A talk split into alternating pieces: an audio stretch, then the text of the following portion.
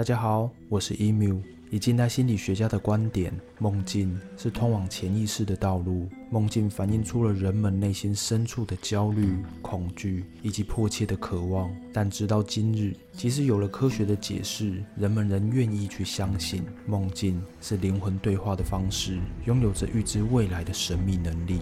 而在遥远的过去，天神更直接使用梦境来向人们传达自己的旨意。这一集要分享的内容，其实跟梦境没什么关系，只是这样开场感觉比较神秘，还可以水个片场。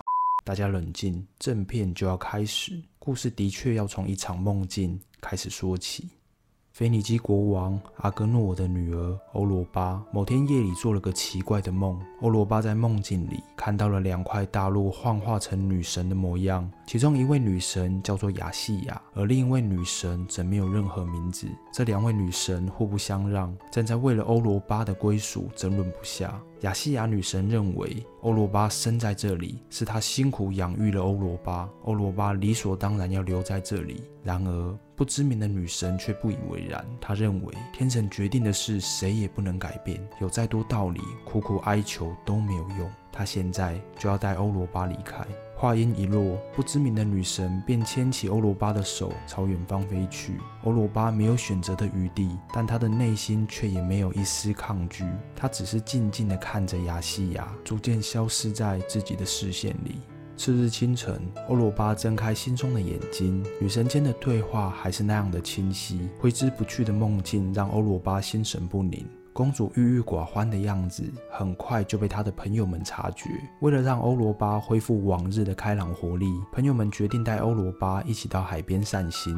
这时候的海边正好开满了紫罗兰和水仙花，和煦的阳光伴随着轻柔的海风，空气里不时传来阵阵的花香。此刻如诗如画的美景瞬间扫去了欧罗巴的烦恼。少女们欢快地在花海里追逐奔跑，她们放声大笑，恣意的喧闹，而这一切恰。恰巧被宙斯看到，宙斯觉得很有意思，但他也只是静静的看着，单纯感受着少女们纯真的美好。就在宙斯看得入迷时，爱神阿弗罗代提和他的儿子俄罗斯也刚好经过。他们看到宙斯望着地上的少女，似乎若有所思。这对母子看了看彼此，笑了笑。他们决定送给宙斯一些爱的勇气。于是，俄罗斯便在宙斯的心口射上一箭。就这样，宙斯平静的内心突然被爱火吞噬，他无法控制的爱上了欧罗巴。这突如其来的爱火却令宙斯感到十分的头痛。毕竟，全天下的女人都知道宙斯妻子的威力，任何人都会忌惮希拉的报复。若宙斯暴露了自己的身份，绝对没有女人敢接下他的真心。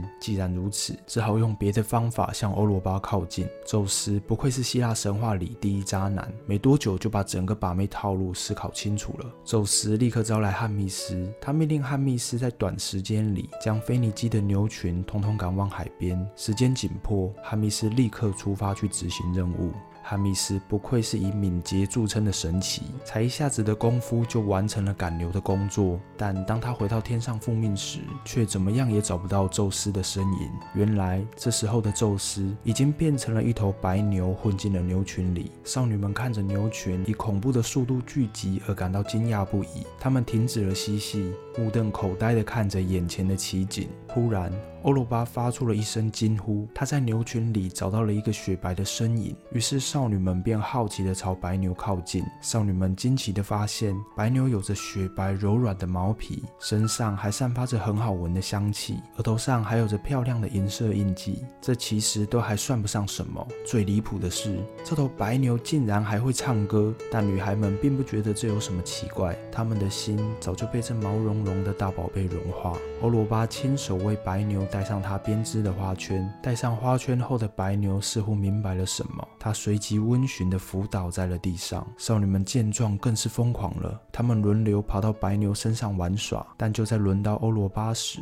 意外发生了。欧罗巴爬上白牛后，白牛竟猛然地站了起来，然后头也不回地朝海中狂奔而去。欧罗巴被白牛突如其来的举动吓坏了，但他已经没有办法逃脱，只能死死抓紧牛角，默默地祈祷。朋友的叫喊很快就离他很远很远。欧罗巴惊讶地发现，白牛竟然能够在水面上奔跑，就在他觉得不可思议时，白牛又突然往下一沉，往水底前去。欧罗巴慌张地合上眼睛，屏住了呼吸。当他再次张开眼睛时，他发现身旁的海水并不会沾湿自己的身体，他也能够自在地在海底下呼吸。白牛前进的速度很快，但它的四周总是风平浪静。静静趴在白牛平稳的背上，欧罗巴有种说不出的安心。接着，欧罗巴看到了成群的鲸豚为他开道，人鱼也吹响了海螺，在他的身边围绕，还有更多他从未见过的海神向他露出微笑。欧罗巴觉得一切都太不真实，无法置信，于是他疲惫地闭上了眼睛，沉沉睡去。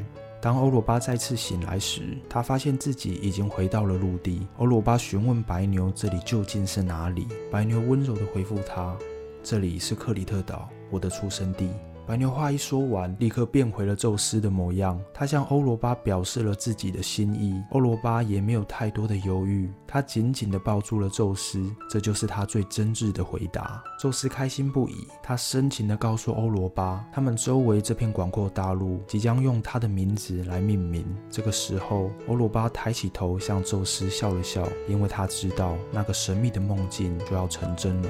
欧洲的由来就源自于此。宙斯最后将自己变身的白牛放上了天空，这头白牛最终成为了冬日夜空里那璀璨闪耀的金牛座。宙斯以此永恒纪念他和欧罗巴这段奋不顾身的爱恋。从欧罗巴公主身上，我们可以看出金牛座的一些特质。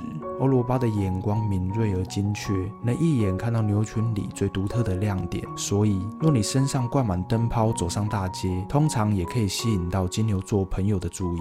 还有，欧罗巴公主在遇到危机时，反而显得格外冷静，能沉得住气，能够快速分析出局势的利弊。也因此，金牛座的朋友总是能做出最合理且正确的决定。所以，一定要记得要查。常常带给金牛座的朋友一些刺激又奇幻的际遇，或许他们也会像欧罗巴爱上宙斯一样，突然爱上你。不说了，再说下去，我感觉自己就要成为星座专家了。不要瞎掰好吗？